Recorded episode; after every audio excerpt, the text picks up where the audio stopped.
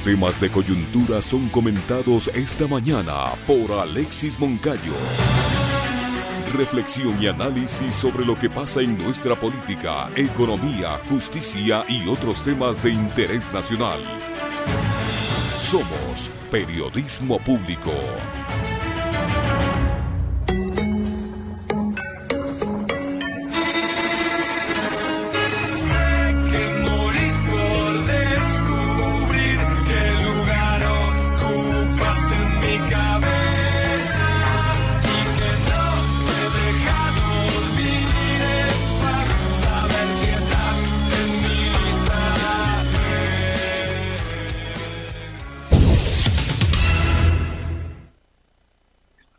Alguien bien diría, ele, ya estamos en diciembre.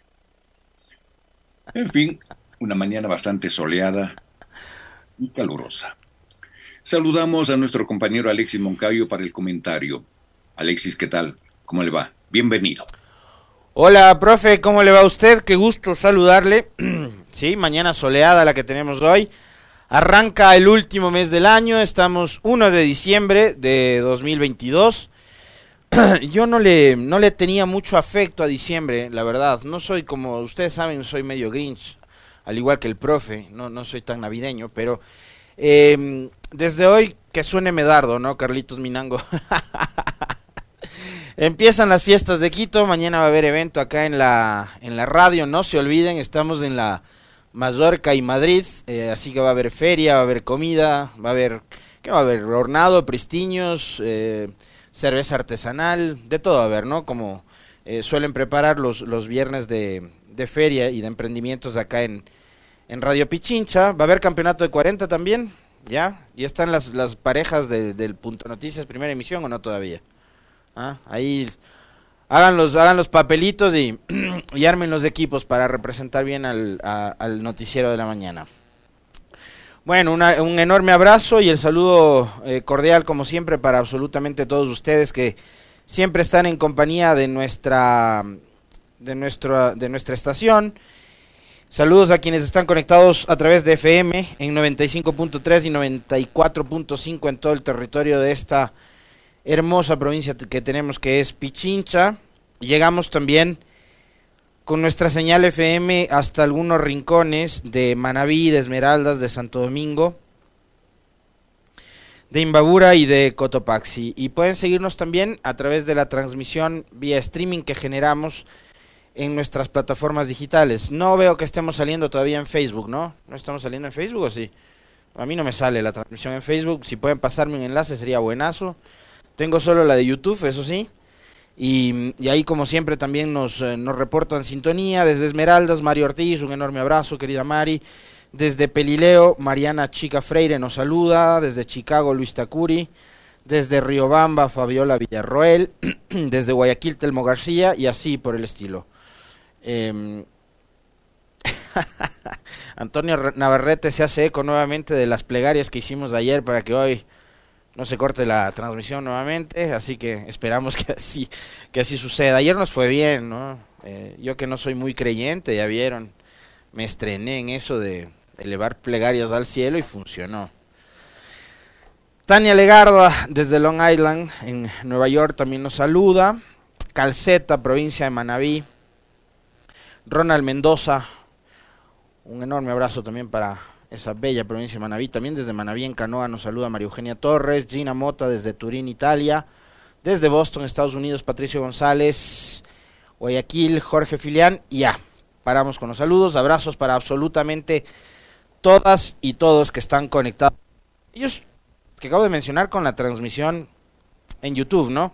Por acá me, me pasa el Carlitos, ahora sí, la transmisión en Facebook, no sé por qué a mí no me salía. No, no entiendo. Pero bueno. Y está. Bien.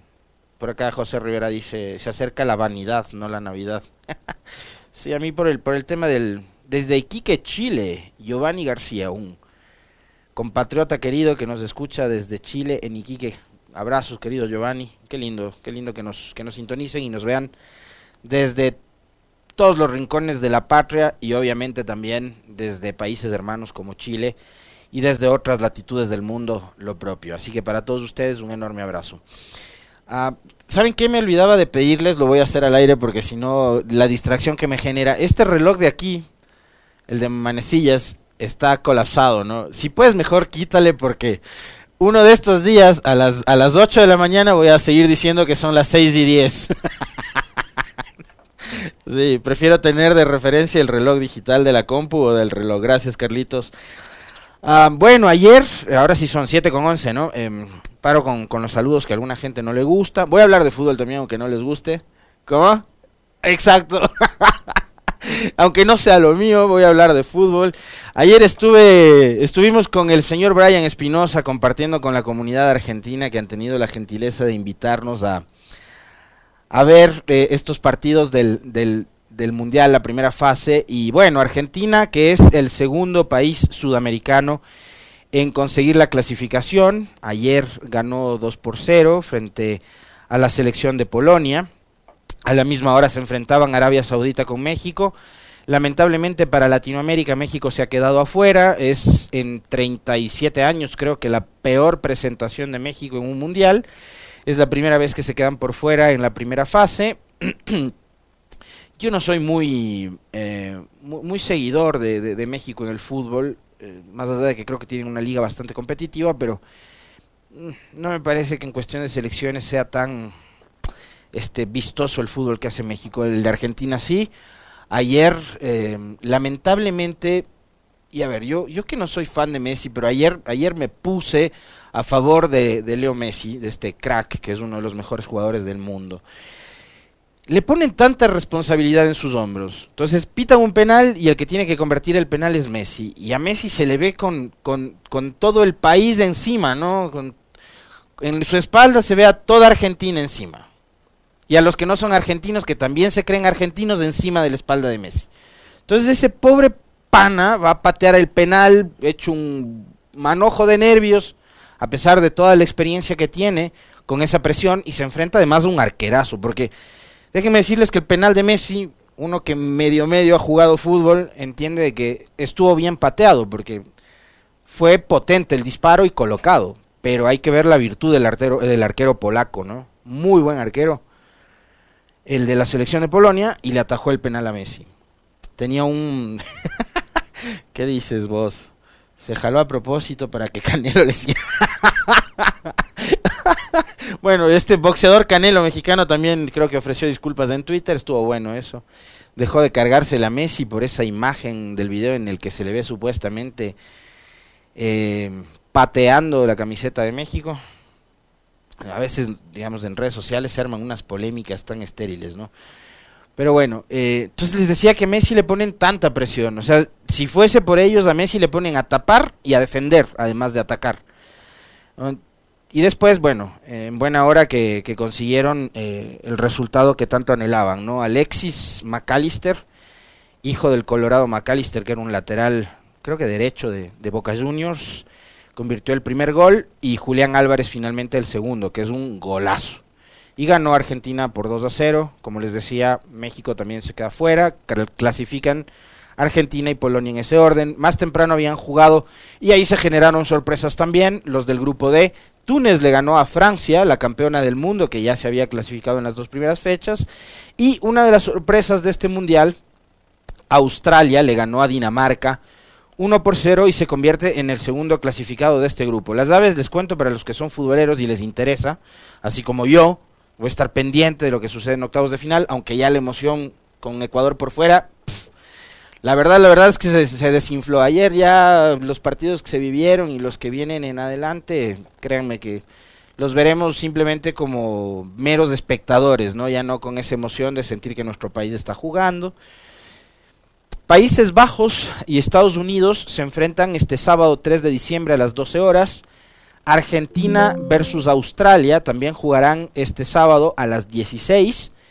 Y el domingo 4 de diciembre jugarán Francia versus, versus Polonia e Inglaterra se enfrentará al equipo africano que nos eliminó, Senegal. Buen partido, Inglaterra-Senegal. Eh, así que ahí están las uh, llaves de lo que va de los octavos de final. Hoy también, obviamente, y mañana habrá partidos.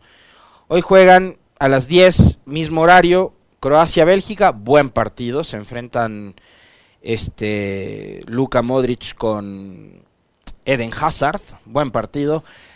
A la misma hora Canadá-Marruecos. Y a las 14 horas jugarán Japón-España y Costa Rica-Alemania. Para que ustedes estén enterados de lo que pasa en el Mundial. Bueno, vamos ahora sí a lo que venimos.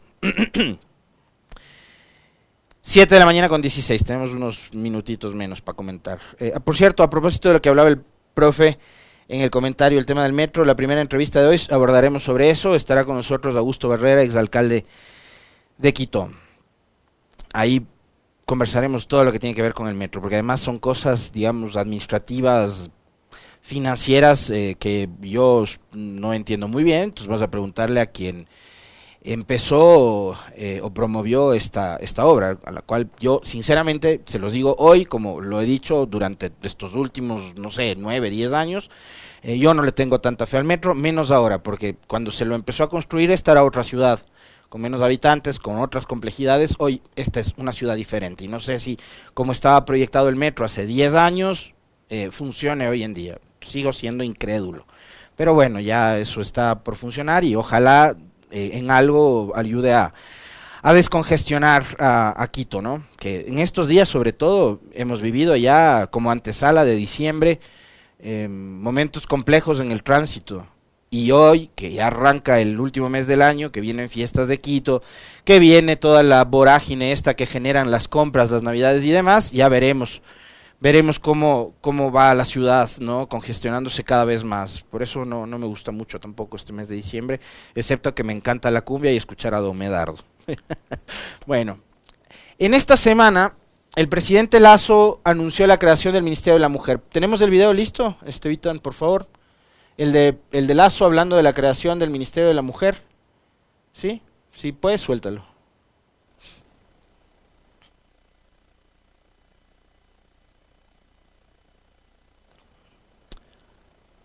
Bueno, mientras lo... Ahí fue. Es un día histórico para el país. Hoy firmamos el decreto de creación del Ministerio de la Mujer y Derechos Humanos. Y también hoy arranca la primera fase del registro único de violencia contra las mujeres. Desde el primer día de gobierno dije que usaríamos todas las herramientas a nuestro alcance para frenar esta lacra social. Y hoy estamos pagando una deuda histórica de anteriores gobiernos con nuestras niñas y nuestras mujeres. El momento que vive el Ecuador reclama cambios en los modelos y estructuras. Dice el presidente que están pagando una deuda histórica, que por cierto un saludo a Marco Gavilanes que también nos, nos decía que estaba en sintonía nuestra, un abrazo Marco, eh, no sé desde dónde nos escribes, pero tu apellido es bastante bolivarense, Gavilanes, eh, te lo digo yo que soy de allá, ¿no? y mi familia también.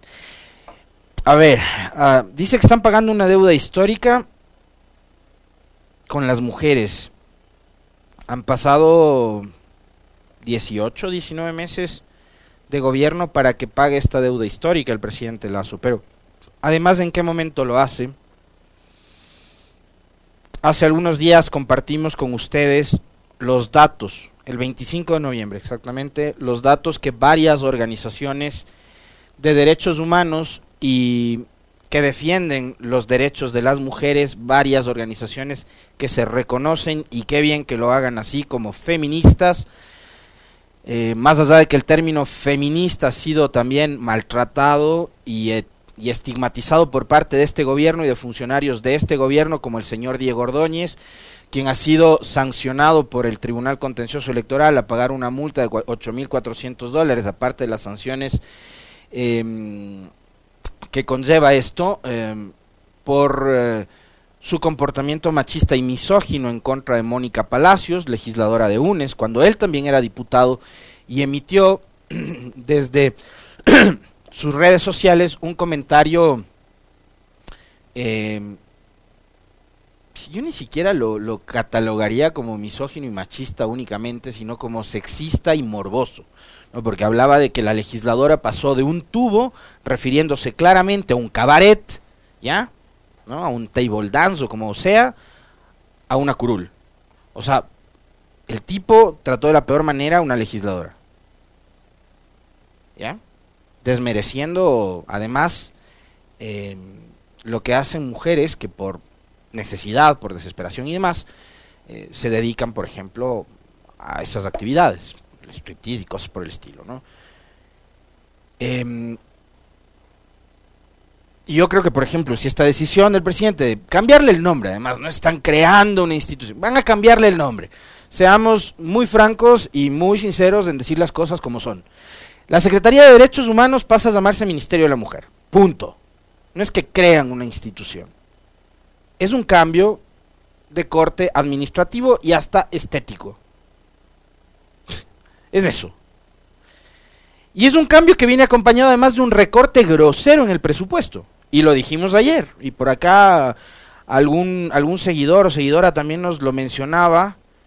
Ahí está, JB, no sé, no sé el nombre del seguidor que nos escribe en, el chat. Em, con un recorte de 18 a 11 y pico de millones de dólares para el famoso Ministerio de la Mujer. Entonces es eso, es cambiarle la etiqueta a un edificio que antes se llamaba Secretaría de Derechos Humanos y ahora se llama Ministerio de la Mujer. Y esto pasa, como les decía hace un momento, aunque me desvío un poquito, bastante, del tema, eh, cuando hoy en Ecuador, en lo que va del año, se registran 272 muertes violentas en contra de mujeres. Sí, como ustedes escucharon bien, 272 mujeres han sido asesinadas en el país por su condición de tal, de ser mujeres, lo que nos da un promedio espantoso de que se mata una mujer cada 28 horas en este país. Y además, algo que lo conversábamos con ustedes y lo hemos comentado puertas adentro, eh, un 70% de estos crímenes ahora se cometen con armas de fuego. Lo que nos habla del nivel de violencia tan brutal que vive el país.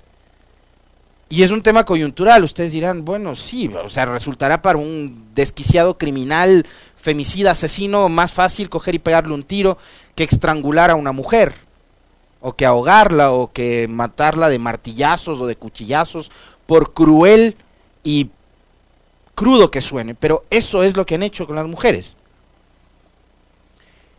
Pero acá hay locos, yo no les puedo decir de otra manera, que creen que con el libre porte de armas se van a reducir los niveles de violencia. Entonces imagínense si por ahora de estos 72, 272 casos de femicidios, el 70% han sido con armas de fuego, ¿qué es lo que podría pasar más adelante si es que se libera el uso de armas en un país tan violento como el Ecuador?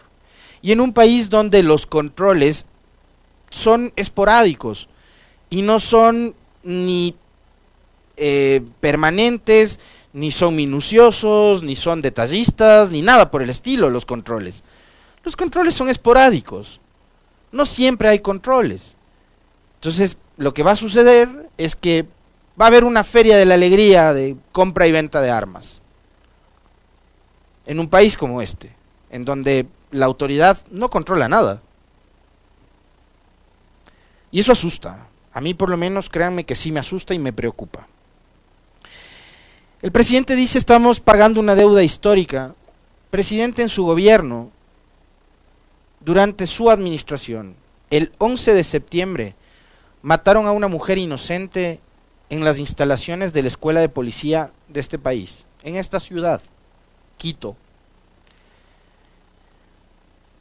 Por la muerte de María Belén, no hay responsables hasta el sol de hoy. En un lugar que debería estar además plagado de cámaras, de seguridad, de controles. Es un cuartel policial, donde hasta el vuelo de las moscas debería estar controlado, contabilizado, impedido. Bueno, en ese lugar, en ese cuartel, mataron a una mujer. Y por la muerte de María Belén, repito, no hay responsables. Y a la única persona detenida, que además es otra mujer, han decidido ni siquiera mantener las sanciones de corte administrativo, porque han resuelto en los últimos días devolverle su condición de cadete. Y a pesar de que está detenida, la señorita Jocelyn S. más adelante podrá seguir con su carrera policial. Ojo, yo creo que lo que están haciendo con Jocelyn S. desde el principio pudo haberse convertido incluso hasta en una suerte de injusticia porque ella no es la femicida. El femicida es la pareja de quien fuera la pareja de María Belén, que era además un teniente de policía en servicio activo, oficial de la Policía Nacional, que hoy está prófugo y al que no le siguieron la pista, al que le liberaron después de que dio su declaración y lo, y lo dejaron ir. Y el tipo se fugó. Y hoy no tenemos ni la policía, ni el gobierno, ni nadie, me imagino yo que excepto su abogado y su familia, eso sí sabrán dónde está, pero nadie en este país tiene la más remota idea de dónde está Germán Cáceres. Y me van a perdonar ustedes, como les digo siempre, yo me hago cargo de las cosas que digo. El tipo hizo todo lo que hizo y huyó y hoy está bien librado donde sea que se encuentre con la complicidad de la Policía Nacional. Y hoy lo que está pasando con Jocelyn S., eso de que cambió no sé cuántas veces su versión y de que ahora no le van a sancionar, créanme, tiene un tufo realmente apestoso a que ahí hay acuerdos por debajo de la mesa para impedir que en sus declaraciones la señorita Jocelyn responsabilice a otros oficiales de policía a más del señor Cáceres, que evidentemente en este caso es del femicida. Y acá, en ese caso no hay justicia. Y por más presidente que usted se tome todas las fotos que quiera en escenarios adornados e iluminados de violeta, nosotros vamos a seguir hablando y vamos a seguir reclamando por conocer la verdad de lo que pasó con María Belén Bernal en este país para que caigan los responsables, todos los responsables. No solo el femicida, sino quien encubrió al femicida, quien ayudó al femicida, quien le brindó las facilidades al femicida para que haga todo lo que hizo durante un fin de semana en la escuela de policía y para que finalmente ese criminal pueda huir tranquilamente del país. Sí que acá no hay el pago de ninguna deuda, presidente, porque su gobierno está en deuda con Elizabeth Otavalo y con el hijo de María Belén Bernal, y está en deuda con el país, con todos quienes reclaman y reclamaremos siempre conocer la verdad de lo que pasó con el caso de María Belén Bernal. Así que estos eventos parafernálicos con luces y con pañuelos violetas y no sé qué, podrán caerle bien a sus seguidores, a los que le aplauden, a los que le dan retweet, pero al resto de ciudadanos creo que no. Y sí, como en esto lo han hecho muy mal, hay otras cosas en las que el presidente y su gobierno está tratando, por lo menos discretamente, de cumplir en algo los que fueron sus ofrecimientos de campaña. Y ustedes me dirán, ya vas a defender al presidente, Alexis. No, no, no, porque además se trata de cuestionar las cosas que están mal y de comentar las cosas que medianamente lucen bien, como lo hicimos en su momento con la dichosa vacunación.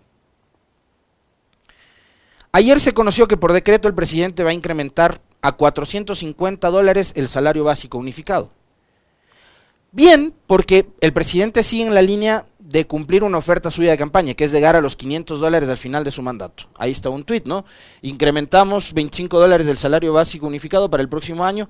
Este aumento eh, llegará directo al bolsillo de los trabajadores ecuatorianos, mejorará sus condiciones de vida. Nuestra misión no es solo crear empleos, sino que estos sean bien remunerados. Bueno, bien, es una decisión presidencial, ahí está con, trabajadores eh, cerca, es, creo que es la iglesia del Sagrario, ¿no? que está junto al Palacio de Gobierno. Este aumento de 25 dólares irá directamente al bolsillo de los ecuatorianos, es para ellos eh, y en reconocimiento a su trabajo que seguimos cumpliendo. Bien. Ahora, habrá que preguntarnos y preguntarles, ojalá mañana, por ejemplo, podamos tener acá un empresario, los empleadores, quienes van a tener que cubrir esos 25 dólares extras al salario de los, de los empleados, de los trabajadores, si están dispuestos a hacerlo. ¿Ya? Porque bien podría caer esto en el plano de la demagogia, de lo que decían antes, cuando habían otros gobiernos de otro corte ideológico que querían incrementar el salario y ponían como impedimento y pretextos la inflación anual, la situación económica, que no sé qué, que habrá haber despidos, que no sé cuántos. Ahora vamos a ver si es que los empresarios defienden esta postura y decisión del gobierno y se suman a la misma o ponen todos los reparos que ponían en el pasado. Por un lado. Por otro, esta es una decisión política muy anticipada que tiene que ver con la campaña de la consulta popular. Ojo con eso. ¿no? Esto tiene que ver y mucho con lo que hará el gobierno para tratar de ganar la consulta popular. Una campaña que además, así como andan pidiendo que se bajen los carteles en los que o las bases en las que aparece Correa, la campaña anticipada y no sé qué, ustedes han visto que incluso medios, ah, perdón, cuentas digitales que se disfrazan de medios digitales como la data, que sabemos plenamente que está identificada con el señor Villavicencio, está haciendo una campaña grosera anticipada por el sí. Medios de comunicación se disfrazan de medios, la data, ¿ya? Abierta campaña por el sí. Pero adicionalmente a eso, ustedes entren a Facebook, a Instagram, a TikTok, a Twitter y se van a encontrar con una cuenta que se llama Consulta Ciudadana. Todos sus posts son promocionados. ¿De dónde sale el dinero para promocionar cuentas eh, como estas, que están a favor de la consulta popular, también tendrán que respondernos en algún momento. ¿Quién administra esas cuentas? ¿De dónde salen eh, los recursos, los dólares para la pauta? Pero bueno, es campaña anticipada. ¿Qué está haciendo el CNE a propósito de este tema? Nada. Bueno, yo quiero atar lo mismo. Esta decisión, que sí, va en la línea de cumplir con un ofrecimiento de campaña. Ok, pero tiene que ver también con la campaña anticipada del gobierno por la consulta popular. No pierdan de vista eso. 7 con 33. Un abrazo, profe. Nos vemos mañana para cerrar la semana y para jugar 40. Alexis, hasta mañana. Un buen día.